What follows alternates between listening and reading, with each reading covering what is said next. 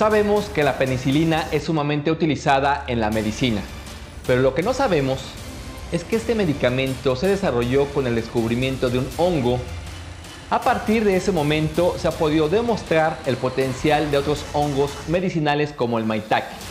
Veamos en qué momento podemos utilizarlo.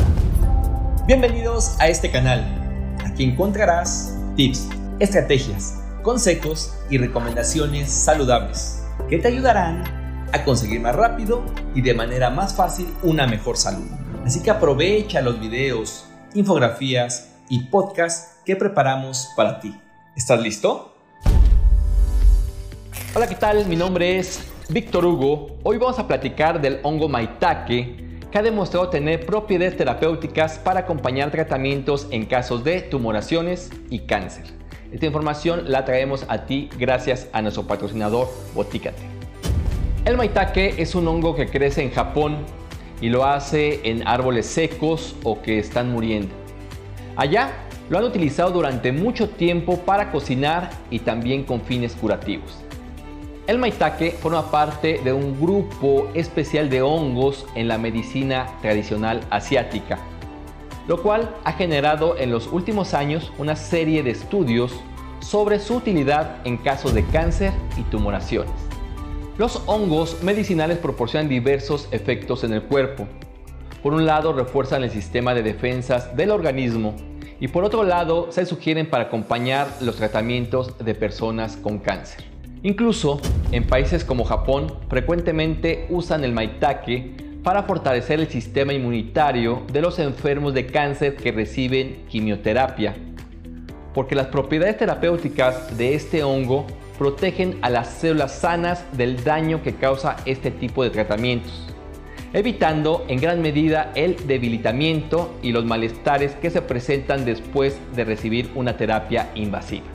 El principal compuesto del maitake ayuda a tener una buena comunicación celular, sobre todo cuando las células se han dañado a causa de un tumor. Su ingesta provoca que el cuerpo active de manera natural su propio sistema para defenderse y evitar que la tumoración crezca o se vuelva dañina. Por otro lado, es importante comentar que este hongo no se recomienda para los niños ni para las personas con enfermedades como lupus porque es un estimulante del sistema inmunitario y podría afectar el cuadro. El maitake puede consumirse fresco o se puede hacer una infusión. Sin embargo, en algunos países no se consigue con facilidad. En esos casos se puede buscar y administrar en forma de cápsulas para activar el sistema inmunitario o de ser necesario ejercer una acción antitumoral. También son conocidos sus efectos para contrarrestar el estrés que genera una enfermedad, ayudando a las personas enfermas a recuperar su salud.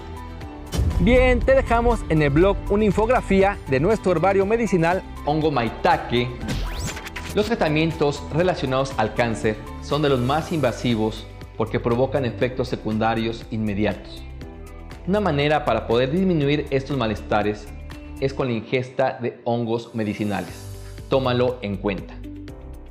Y si en este momento conoces a alguien que está pasando por quimioterapias, te invito a que se los recomiendes para completar su tratamiento médico. Ahora sí, me despido, mi nombre es Víctor Hugo, nos vemos en el próximo programa. Chao. Este podcast pertenece a un artículo que se encuentra en www.elcoachdetusalud.com, donde publicamos todas las semanas tips y consejos para el cuidado de tu salud. Muchas gracias por escuchar a El Coach de tu Salud.